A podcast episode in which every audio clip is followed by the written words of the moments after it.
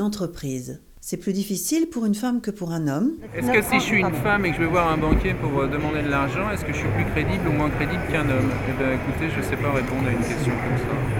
Euh, je me suis vraiment jamais posé la question. On ne prend pas au sérieux une femme qui veut faire du placo, qui veut faire de- des envies, n'est pas prise au sérieux.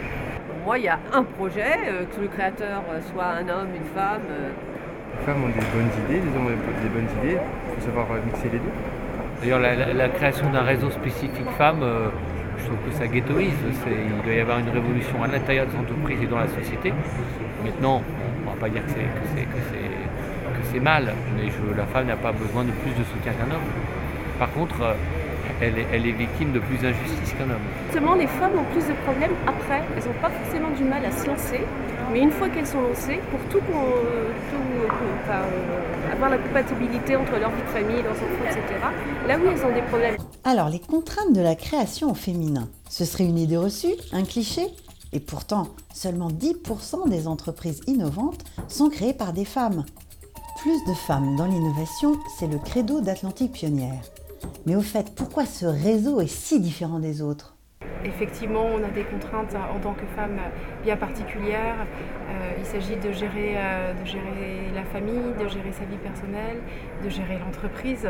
L'activation du réseau des marraines a permis en fait de euh, concrétiser ce besoin des femmes créatrices d'entreprises, ce besoin d'être aidées par d'autres femmes. Je suis chargée de mission à Atlantpol et je suis à l'initiative du projet Atlantique Pionnière en collaboration avec, avec mes collègues.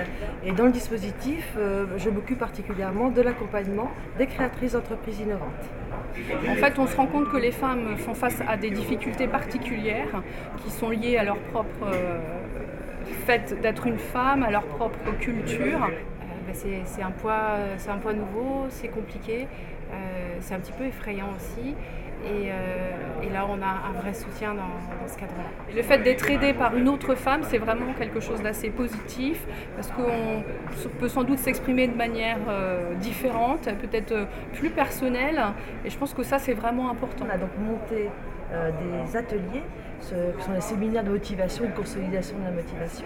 Au départ où j'ai j'ai commencé à intégrer le réseau, il y a eu des formations euh, dispensées par Atlantique Pionnière. Et ça, ça m'a vraiment euh, donné vraiment confiance en moi. Et à un moment où effectivement j'étais un petit peu en flottement, où vraiment je, m'interrogeais sur la continuité du projet, où j'étais plus très très à l'aise avec ça et donc là vraiment de manière très concrète, ça m'a vraiment remis sur le rail. Donc venir dans Atlantique Pionnière, c'est avoir donc, une aide habituelle entre guillemets pour sa création d'entreprise, mais c'est aussi avoir euh, cette sensibilité de femme, de femme à femme, qui permet de lever un certain nombre de, de problèmes qu'on peut faire face parce qu'on est une femme.